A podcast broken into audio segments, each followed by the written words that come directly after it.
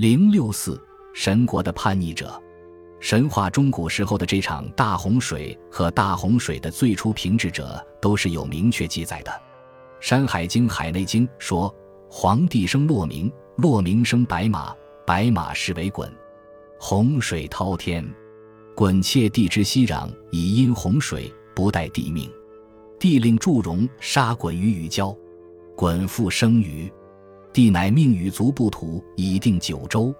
两段记叙虽然简短，也较明确，但要讨论的问题仍然很多。首先，一个问题是：洪水是谁降下来为祸世人的？《淮南子·本经篇》说：“共工震涛洪水，以博空桑。”似乎滔天洪水就只为了水神的一怒而震起。问题恐怕没有这样简单，因为洪水泛滥乃至遍及于九州。即使确实是共工震涛起来，共工的身后必定还有支持他干这冒天下之大不韪的使者。这人是谁？曰上帝。只有上帝的志愤，才能使生灵涂炭，民无教类。旧约创世纪说，耶和华见人在地上罪恶很大，就后悔造人在地上。耶和华说：“我要将所造的人和走兽。”并昆虫以及空中的飞鸟都从地上除灭。我要使洪水泛滥在地上，毁灭天下地上有血肉有气息的活物，无一不死。以比例此，中国古代神话中洪水泛滥的缘由，想必和这也差不多。那就是做天地的皇帝派遣水神共工去震涛起来的。第二个问题：皇帝生洛明，洛明生白马，白马是为鲧。鲧当然是皇帝的孙子，但白马呢？是鲧的名字叫白马，还是鲧的神形是白马呢？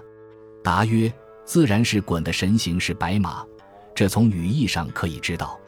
大荒北经说皇帝生，弄明，弄明生白犬，白犬有牝母，是为犬戎，也与此同理，白马就是白犬，说不定这两个神话同出一源。所以，犬戎有神明戎宣王师，马壮无首，可能是鲧遭行路以后的景象。第三个问题，鲧窃帝之息壤，帝自然是皇帝，息壤又是什么物事呢？郭璞注：息壤者，言土自生长无限，故可以塞洪水也。这条注释简明扼要，使人一看就能懂得。郭璞在注中还引开始说：滔滔洪水无所止及。博滚乃以稀石息壤，以填洪水。除息壤外，又加上了稀石，它的功能想必也和息壤差不多。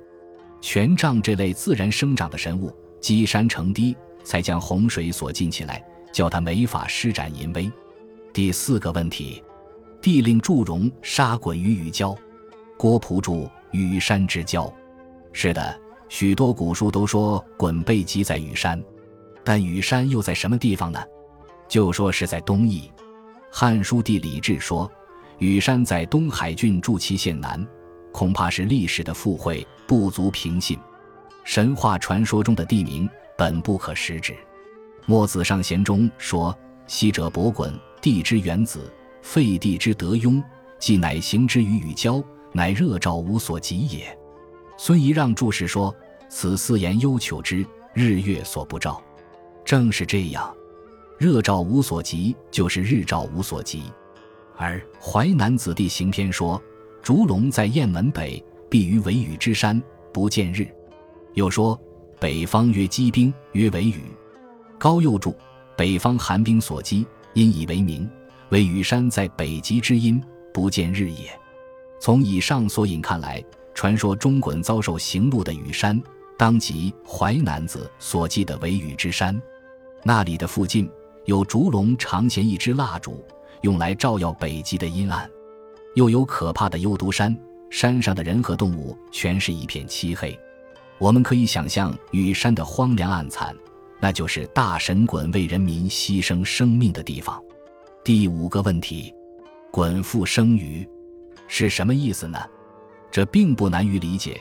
复是复的介字，鲧复生于就是鲧复生于从鲧的肚子里生出羽来。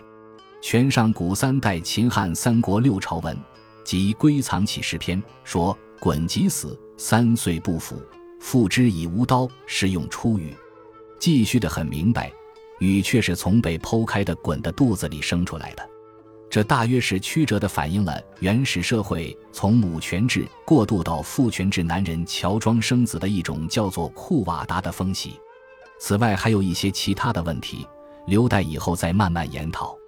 从《山海经》的两段简单朴质的记叙，那个仿佛希腊神话中盗火者普洛米修斯的神国叛逆者的光辉伟大形象，已经物现在我们的眼前了。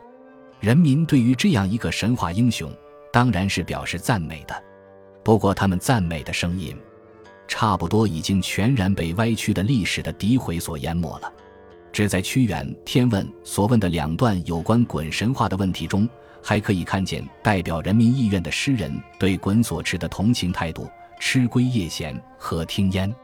舜欲成功，帝何行焉？永恶在羽山，夫何三年不失？伯与必鲧，夫何以变化？”纂前就绪，遂成考功，何许处继业而绝谋不同？粗穷西征，言何月焉？化为黄熊，乌何活焉？弦波巨属，蒲桓石营，何由并头，即修营？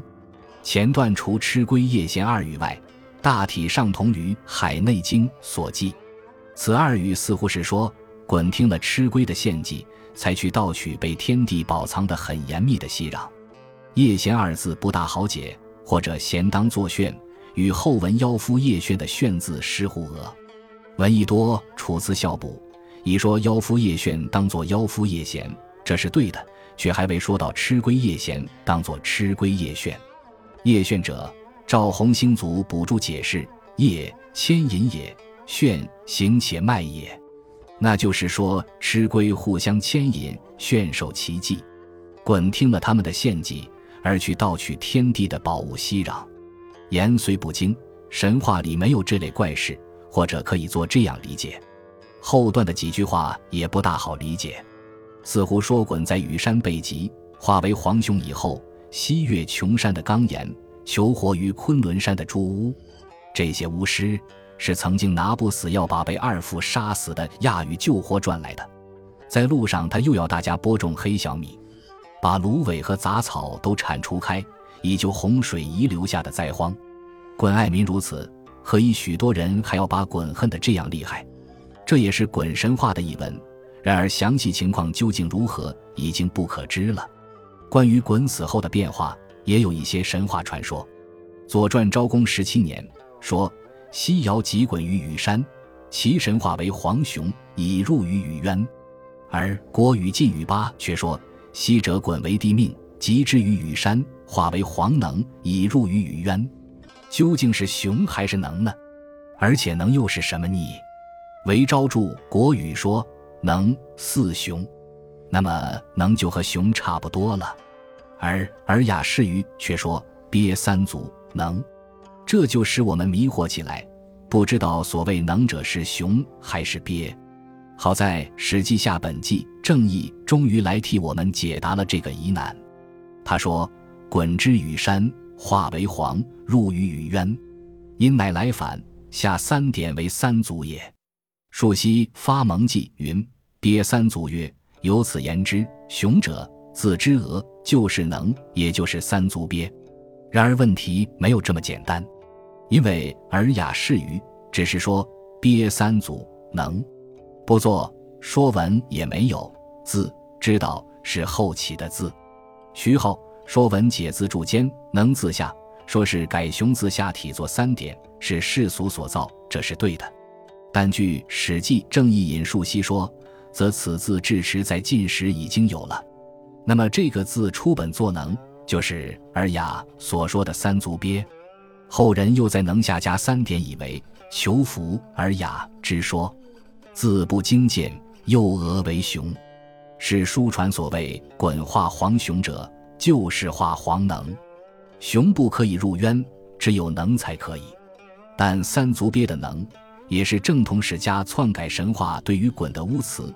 自以古说鲧化黄龙为晋正，《海内经》郭璞注引开始说：鲧死三岁不腐，剖之以无刀，化为黄龙。这才是鲧神话的本来面貌。黄龙、黄能不仅行进一讹，而且篡改起来也是很容易的。《周礼》下关羽人说：“马八尺以上为龙。”滚原是天上的白马，天马化为龙，在古人的想象中乃是很自然的事。何况下民族原以龙为图腾标志，像滚那样一个神话英雄，哪能甘心化身为懦弱无用的龟鳖之类呢？其为乌词，当可想见。至于有的书说滚化作了玄鱼，常见玄鱼阳虚镇林，横修波之上，与蛟龙跳跃而出。